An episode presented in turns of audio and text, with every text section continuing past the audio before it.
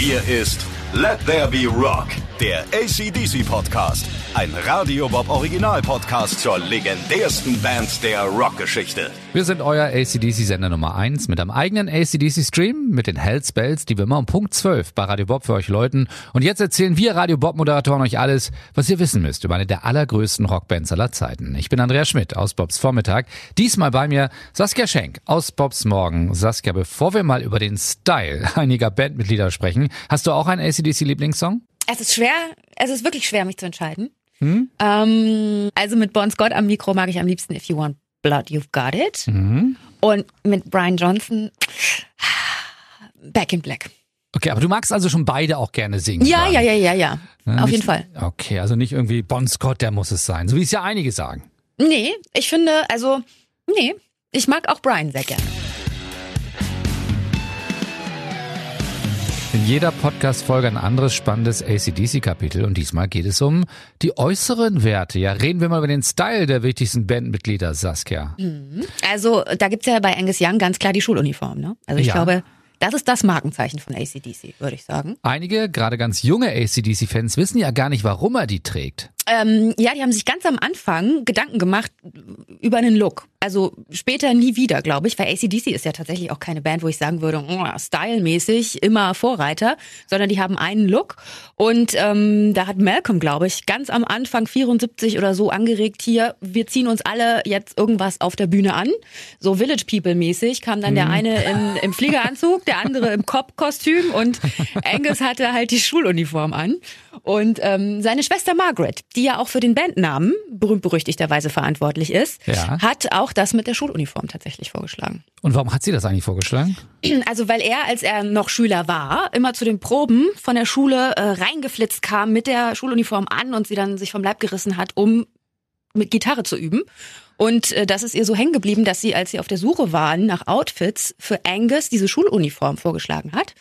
Und er fand es erst total ätzend, also wirklich richtig zum Kotzen, aber er hat es dann gemacht und er hat auch gemerkt auf der Bühne, dass das was mit seiner Performance macht. Genau, Weil ich meine, er ist ja 1,57 groß. Er sieht halt wirklich aus wie so ein kleiner Schüler in so einer Uniform. Und er meinte, er musste sich einfach noch mal mehr anstrengen und dadurch ist die Performance noch geiler geworden durch diese Schuluniform. Ja, und ich glaube auch die anderen haben gesagt, er hat sich völlig verändert, nachdem er diese ja. Uniform hatte. Vorher war er völlig so, ja, er für sich alleine auf der Bühne hat gar nicht viel gemacht. Und sobald er die dann angezogen hat, ist er abgegangen wie so ein Zäpfchen. Ja, ja, wie so ein tasmanischer Teufel. Und dann irgendwann hat er sich ja auch die Schuluniform immer vom Leib gerissen. Jetzt mit 65 kann er das ruhig lassen, aber okay. Und ähm, das war halt einfach das Markenzeichen schlechthin. Und Bon Scott hatte natürlich auch einen Look, ne? Ganz klar. Wobei bei äh, Angus Young, was ich ja noch interessant finde, ist, ich meine, klar, dass das Aussehen jetzt von der Fashion her, mhm. ähm, man muss auch ein bisschen sein, seine Mimik vielleicht sich mal angucken. Ja. Denn es gibt angeblich kein einziges Foto auf der Welt von ihm, auf dem er nicht irgendeine Fratze macht. Das stimmt nicht. Ich habe es entdeckt. Oh. Wir müssen Wikipedia neu schreiben. Bei meinen Recherchen, äh, das habe ich auch gleich an meine Kolleginnen weitergeschickt, so als Beweis, wenn Angus Young mal keine Fratze zieht, sieht er tatsächlich ganz gut aus. Das hat keiner geglaubt, wirklich keiner.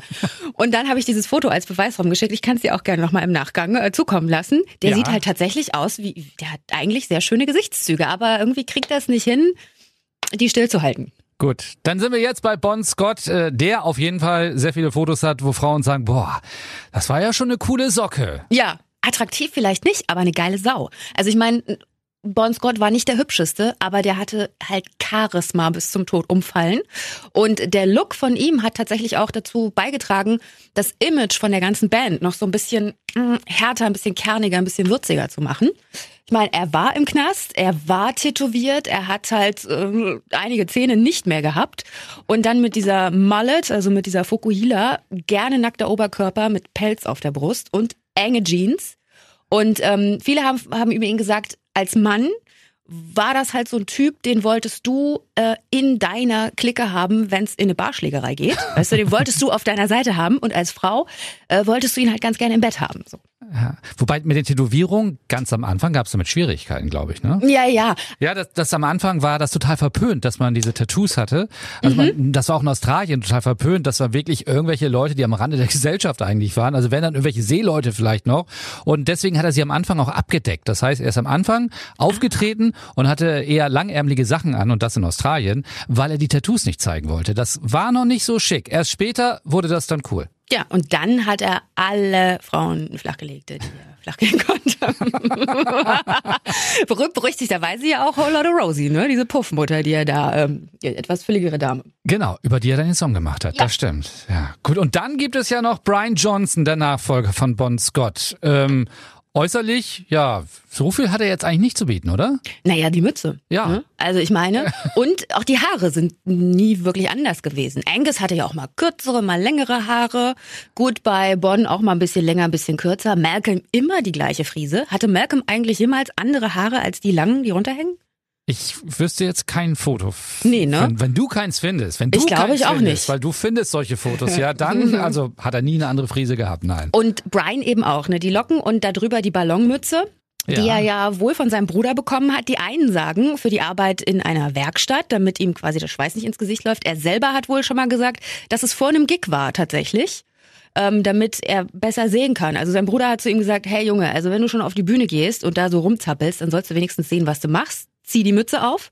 Und während des Gigs hat er gemerkt, okay, mir läuft der Schweiß nicht mehr in die Augen, ich sehe, was ich hier tue, hat seinem Bruder den ausgestreckten Daumen hingestreckt und ihm die Mütze nie wieder zurückgegeben. Danke, Saskia. Und das war sie, die vorerst letzte Folge von unserem Podcast über eine der allergrößten Rockbands aller Zeiten. Das war Let There Be Rock, der ACDC Podcast. Ein Radio Bob Original Podcast zur legendärsten Band der Rockgeschichte. Mehr davon jederzeit auf radiobob.de und in der MyBob App. Radio Bob, Deutschlands größtes Rockradio.